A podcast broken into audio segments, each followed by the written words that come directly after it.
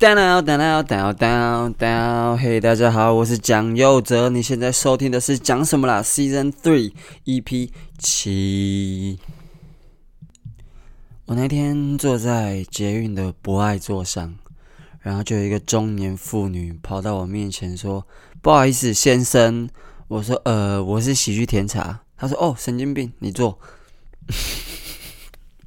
哈哈。我自己真的蛮喜欢这个笑话的，啊，这就是我们的开头笑话。好啦，其实我有一点意外，就是才继上两集我讲正二的一些心情之后，我马上就来录了这一集。其实我也说不上来，最近就突然遇到了一些事情，然后就觉得好像心里面有蛮多想法想讲的。那如果要给今天这集做一个定调的话，我觉得会是。我想当一个温柔的笨蛋。我觉得这个有一些事情要说起，你知道吗？就是首先你要问自己，你要怎么知道自己是不是一个聪明的人？很简单，很简单，在这边呃呃分享给各位观众啊、各位听众，如果你想要知道自己是不是一个聪明的人。那很简单，你只需要回想一下，平常你在你的生活圈里面，更多的是出了一个大家都同意的那个主意的人，还是那个常常听别人意见的那个人？如果你是前者的话，那有很大的可能性你是你们生活圈里面最聪明的那个人，所以大家通常会吸取你的意见并接受或去执行它。但如果你常常是一遇到事情就先发问的那个人，那你很有可能就不太是你群体里面呃比较聪明的那一个。可是这样子啦，我觉得聪明跟不聪明这件事情其实没有所谓的好坏。你知道我在看《复仇者联盟三》的时候，就是 Endgame 的上集啦，反正就是《复仇者联盟三》的时候。我记得 Tony Stark 就是钢铁人，有被那个萨诺斯说到一句话，他就说：“我们都是被知识诅咒的人。”那我觉得那句话当时我其实没有什么感受。我第一次看的时候其实没有什么感受，我甚至觉得哦，就是一句话，然后就是哦，好像有伏笔哦，好像接下来他可能会说什么，但后来没有。可是渐渐的，我出社会越来越久之后，因为毕竟那是我大三、大四的电影了，然后我开始出社会，开始接触到一群很厉害的人的时候，我我就开始发现，如果可以选的话，我不想当聪明的人，因为我身边充斥着非常多、非常非常聪明的人，可是我对这些人最大的观察就是。这些人很难真的开心起来。就是当你懂得越多，大量阅读了越多的东西，当你身为一个人的储备知识量多到一个就是呃超乎你身边的人的时候，其实你是最痛苦的那一个。其实你是最难以开心的那一个，因为大多数的人跟不上你。因为大多数的人，在你讲出某些东西的时候，第一件事情做的是“哈，那是什么？”然后你就为了要跟他们解释，从而去觉得很烦。而当你是一个没有耐心却又很聪明的人，你只会跟自己相处，所以你在自己的时间里面，你运用了大量的自己的时间去吸收了大量的知识跟一些不同的东西的时候，你就变得比较没有耐心跟一般人相处。而就是因为这样，你必须要学会找一些让自己开心的方式。那可能是恶作剧，可能是一些恶趣味，可能是一些很偏激的东西，可能就是以呃整人为乐或什么。就是你会想办法在不违法的状况下去做一些打破呃一般人知识范围所认知的事情的行为，去以此取得你自己内心邪恶的小满足。所以你知道，我观察我身边那些聪明的人的时候，我都觉得他们大部分的时间给我的感觉啊，就是也不是说到不快乐，但是就是你会觉得这个人很没有能量，就是他好像看任何事情都好像哦就那样啊，哦就是有什么新奇的嘛的那一种感觉。那如果是要他能够觉得很新奇的东西，通常都已经要是呃。口味非常重。那我这边说的口味非常重，不是那种 OSM 什么，不是不是，是指说这个东西对他来说，不管是一件新闻、一件事件，或者是任何新奇的东西，他都是要非常呃超乎他的想象的那种哇。比如说什么哦，外星人尸体被发现了啊，然后做了什么什么实验，就是他是要一个非常 heavy 的东西，才可以引起这些很聪明的人的。呃，兴趣，然后我就开始在这些观察中渐渐了解什么叫做被知识诅咒，因为大部分的东西对他们来说都了无生趣，而且可以预期，他们的生活没有什么惊喜。我突然觉得这样子的人生好痛苦哦。当你懂得越多，当你大量吸收了越多的东西，你反而越对一个东西，或越对你的生活了无变化的生活失去兴趣。这感觉其实，在某部分我能懂。这感觉有点像是我目前大量的暴露在喜剧里面。所以以前我作为一个观众的时候，我看喜剧，我是可以很享受的，因为任何东西对我来说都是新的。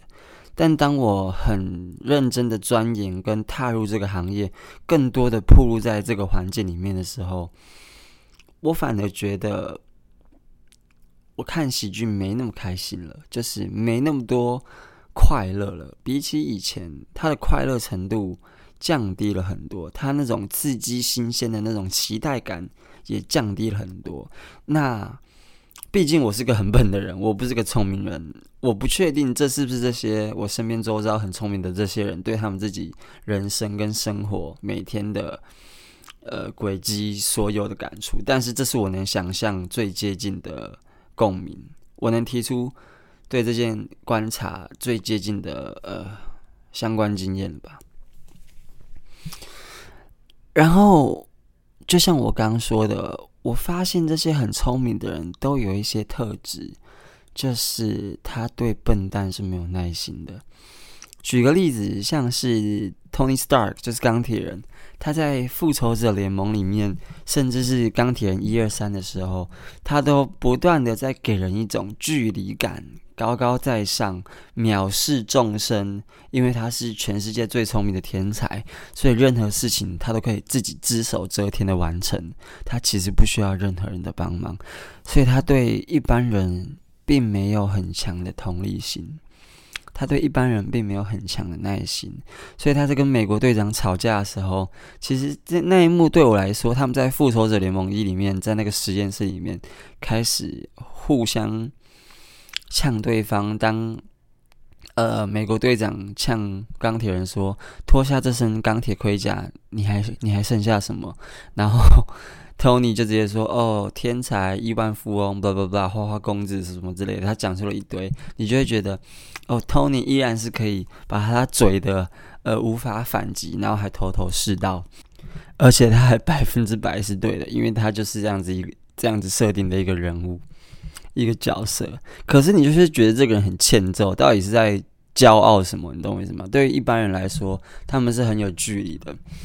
所以你会觉得他们散发着一种优越感。那这种优越感渐渐的就会让这些平凡人出于自卑，从而去认为有一个上下等级的落差。所以，当一个人很聪明却没有同理心的时候，却没有温柔的时候，你就会觉得这个人很难亲近，很有距离感，一副高高在上的感觉。即便他什么都没做，也没有对你说任何东西，但是光是透过他与其他人的谈吐，你就会认为这个人不好相处，从而有一种对他的负面印象。我觉得回到。开头的那句话，如果聪明是这样子，没有同理心，没有温柔的话，那我情愿当个温柔的笨蛋。我还想分享一件事情，跟这个有点关系，就是呃，最近我老板瓜吉在他自己的频道上面上了三支影片，那这三支影片就是分别是他跟迪拉还有李依晨，台东的李依晨他们三个一起出游了三次，然后拍成了三支片，分别去瓜吉的台北地盘、跟迪拉的家乡，然后还有那个晨晨的家乡，也就是彰化跟高雄这样子。然后你可以透过这三支影片，跟他们三个人在这三支影片的互动，截取到一些、观察到一些现象。瓜吉就真的是很台北人，我觉得台北人一定没有办法懂我在说这所谓的台北人是什么感觉。但如果你是中部人或是南部人，你只要非台北地区以外的人，你就会懂我所说所谓的台北人是什么意思。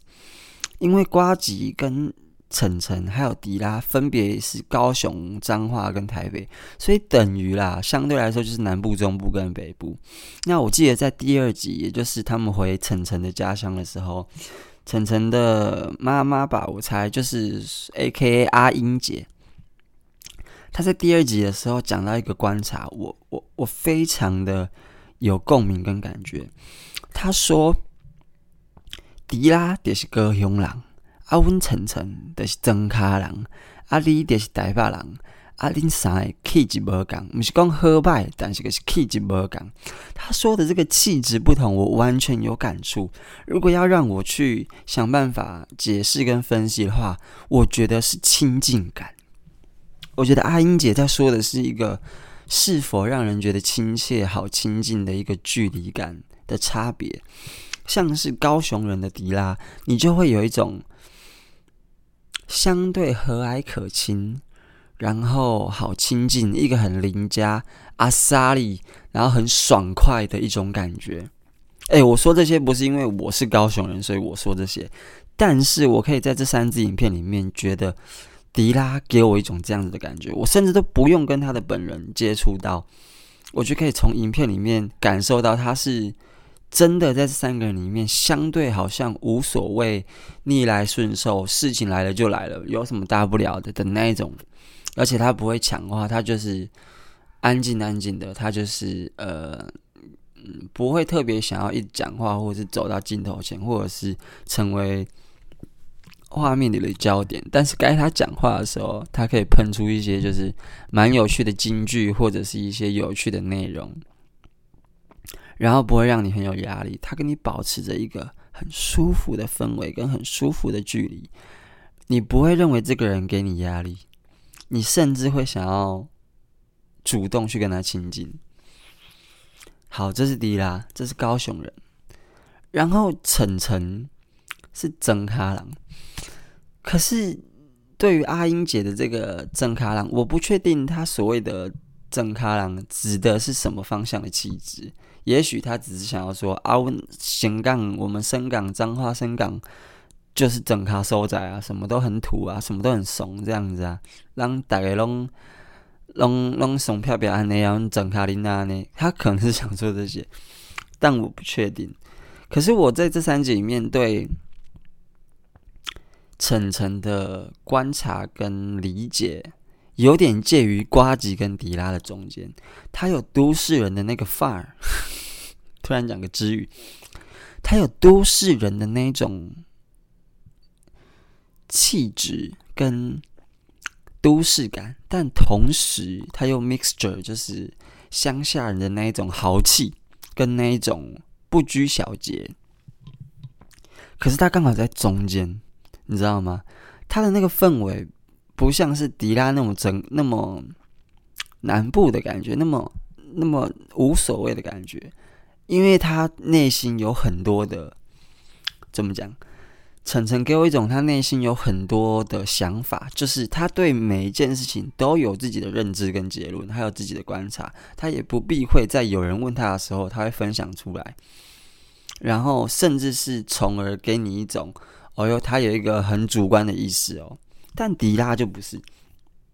迪拉就是会给你一种，你今天问他一件事情，他不一定马上有想法，他也不一定有某个主观的认知跟立场，但是他可能就会在你问他的时候一边想，然后一边回答，然后渐渐的可能要想一下讲一下，才会有一点点雏形跟结论。所以迪拉的那种 lay back 跟那种 chill 感是比较是，他不会预设去预先去想任何世间上发生的事情，所以你会觉得这个人节奏比较慢。可是晨晨，他虽然是阿英姐口中的整咖郎，但是我觉得他会主动的预先在别人发问之前，就先对这个世界有观察跟自己的认知，还有自己的立场，所以。更让人有一些压力，这个压力感觉像是他在输出他的观点的时候，你会有一种好，我我得听，但是有点像是在上课。但是虽然他会尽量讲的有趣好笑，配合他那个魔性的笑声，让你可以接受，但是你潜意识下承受的那个压力感是不一样的。可是同时，就像我刚刚说的，他就会试图想要搞笑，或者是带入一些他曾经过往在整卡里的生活的那种经验，会让你觉得哦，其实虽然它是一种 lecture，它是一种观点输出，但它不至于让你觉得压力很大。这个压力也不是说什么他在批判你或什么的，就是纯粹是那种哦，我不想这时候这么严肃认真的去想一个东西，我就想要 chill chill 的看一支片，或者是听听你讲一些干话就好了。那一种心态不太一样，所以我觉得晨晨刚好介于迪拉跟瓜吉的中间。那我当然就是不是说他是个很笨的人，对对对，好，这个我们聪明与笨与否这件事情，我们等下再做结论。然后最后最后是瓜吉，我老板，我觉得瓜吉刚好是这三个人的另一个天平的极端，就是他就是那一种。每一次讲话都会给你很大的压力的那种，那这个压力不是说是负面的，就是我像我刚刚说的，你会觉得他每次讲的话好像都得要认真听，因为他总是会在每一次的发言里面塞入观点、加入故事，然后一定要有个什么典故。就 这件事情，晨晨在影片里面也有提到，我觉得他的观察非常的到位，就是总会有个数据，总会有个背景故事，总会有个他想要 show off 给你看他所知道的一个独特的事件。来让他的对话变得丰富，跟让他他的呃谈话内容变得有深度。那这件事情没有不好，只是比例问题，懂我意思吗？就是当一个人一直不断的、不断的在每一次讲话的时候，都发表出这些言论，尤其是呃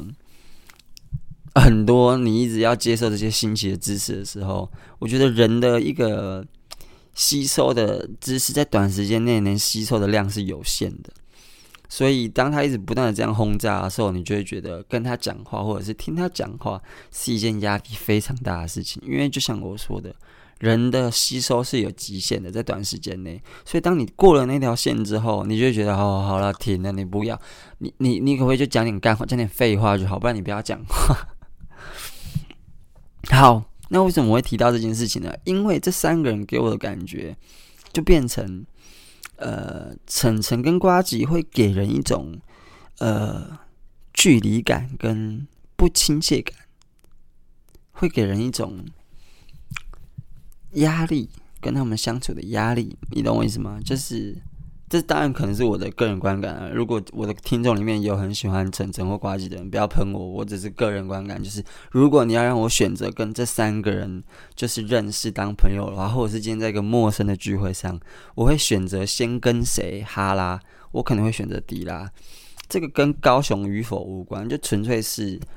以我的观察，我会觉得先跟迪拉相处，可能压力不会那么大。但是也不排除，如果我先跟呱吉或先跟李奕晨相处，我会先学到，或者先吸收。哦，哎呦，很独特诶，你的这些观点，你的这些典故，你懂好多，哇耶！可是 maybe 到某一个程度上的时候，我会觉得啊 的那种感觉。然后再来就说到，呃，以老以我老板瓜吉来举例好了，我觉得就是因为他懂太多了，你知道吗？所以。李奕晨才会吐槽他说：“你会不要每次都 硬要加什么典故，叭叭叭叭叭之类的，就是加什么数据啊，什么典故，什么故事，一些你独特个人知道的一些见解，好像在 show off 一样。就是听久了，你真的是会有点想要吐槽，就是够了没那种感觉。然后我觉得，当你在跟一个懂很多的人，呃，在呃相处的时候。”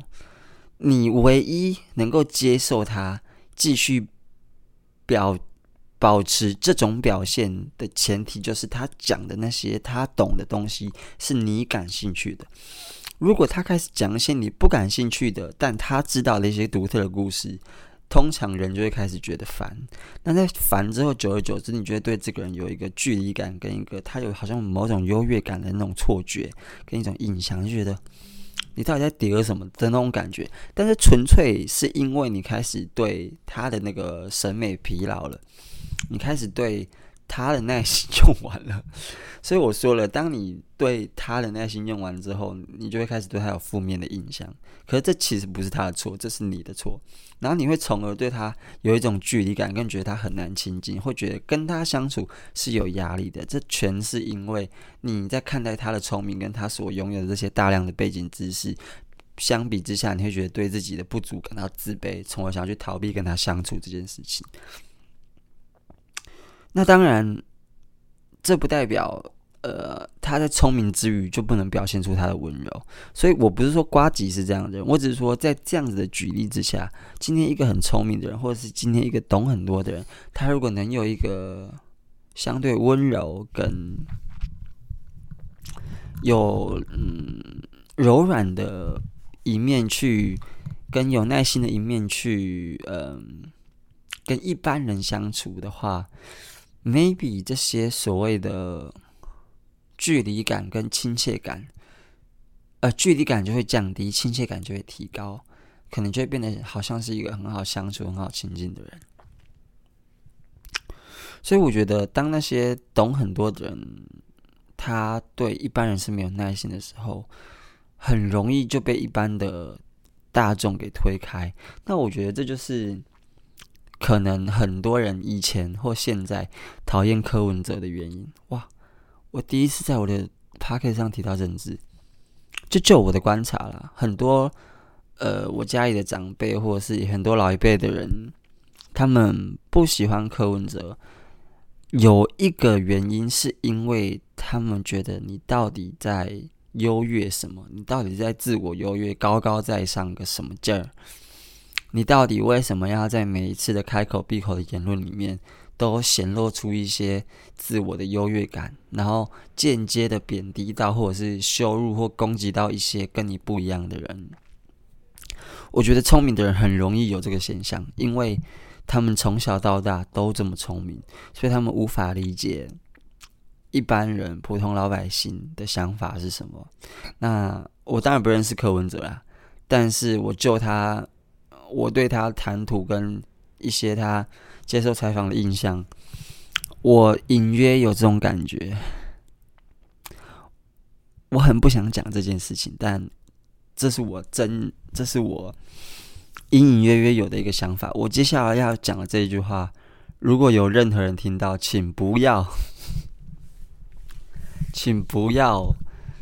随便过度随意的解读。就我认为，我身边很多很聪明的人，都跟柯文哲有给我一样的感觉，就是那种因为聪明懂很多而间接显露出的优越感，从而让一般人感到有压力的那一种氛围。好了，我就讲到这边。所以，所以，所以，我的结论是什么？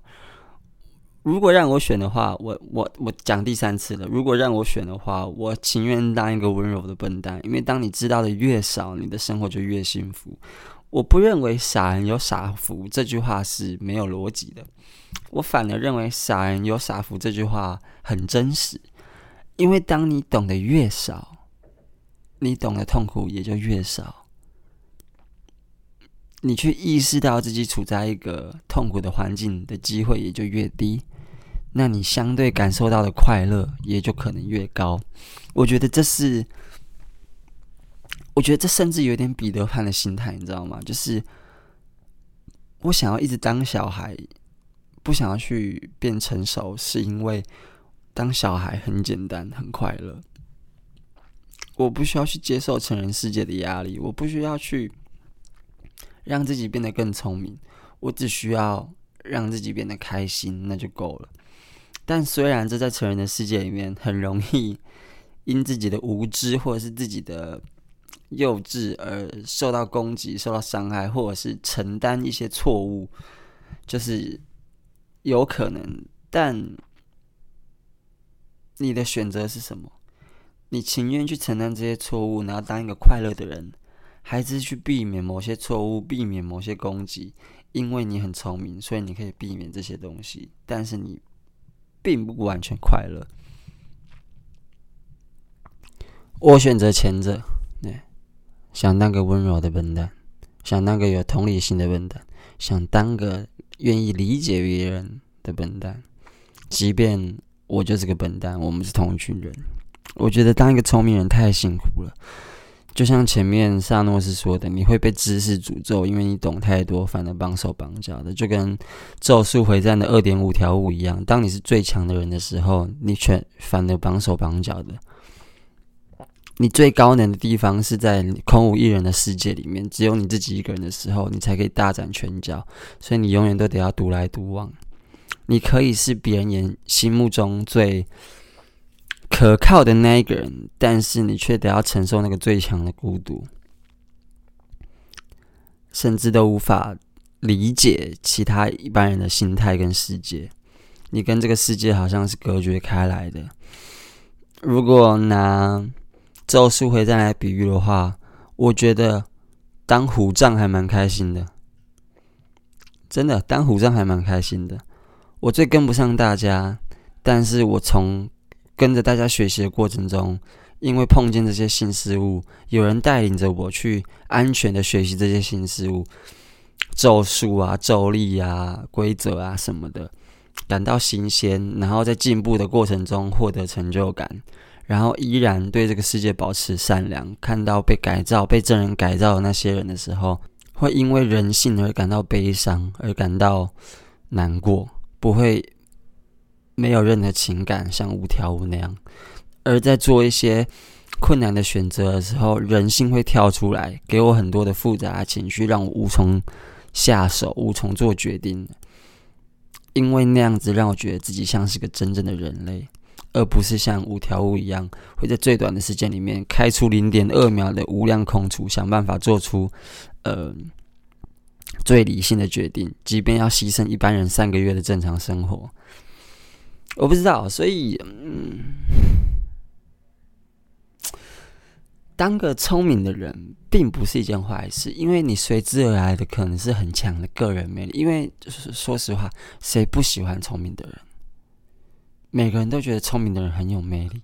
聪明的女生很有魅力，聪明的男生也很有魅力。但如果你得跟他相处，也许他们的聪明就成了你的压力，因为你跟不上他们，就跟《咒术回战》里面那些跟不上五条悟的人一样，就跟夏油杰一样，你会因为知道自己是个平凡人，从而感到心灰意冷，感到悲观。但当你去跟其他的学弟、七海或灰原之类的相处的时候，你又会觉得自己就是个普通人，跟其他人一样，没什么不好的。你想活在人群里，还是想活在自己一个人的世界里，是你自己的决定。但我可以选的话，我再度第四次强调，我想当个温柔的笨蛋。或者，如果我可以选的话，我想要当个完美的人的话，我就会想要当个聪明却富有同理心跟温柔以待这个世界的聪明人，好不好？我想当一个夏油杰跟五条悟的综合体。不过，那当然是最美好的世界了。我想想看，我身边有没有这样子的人，一个既聪明同时又温柔的人。其实有诶、欸。其实有诶，只是那个人离我蛮遥远的，因为我同时也很崇拜他，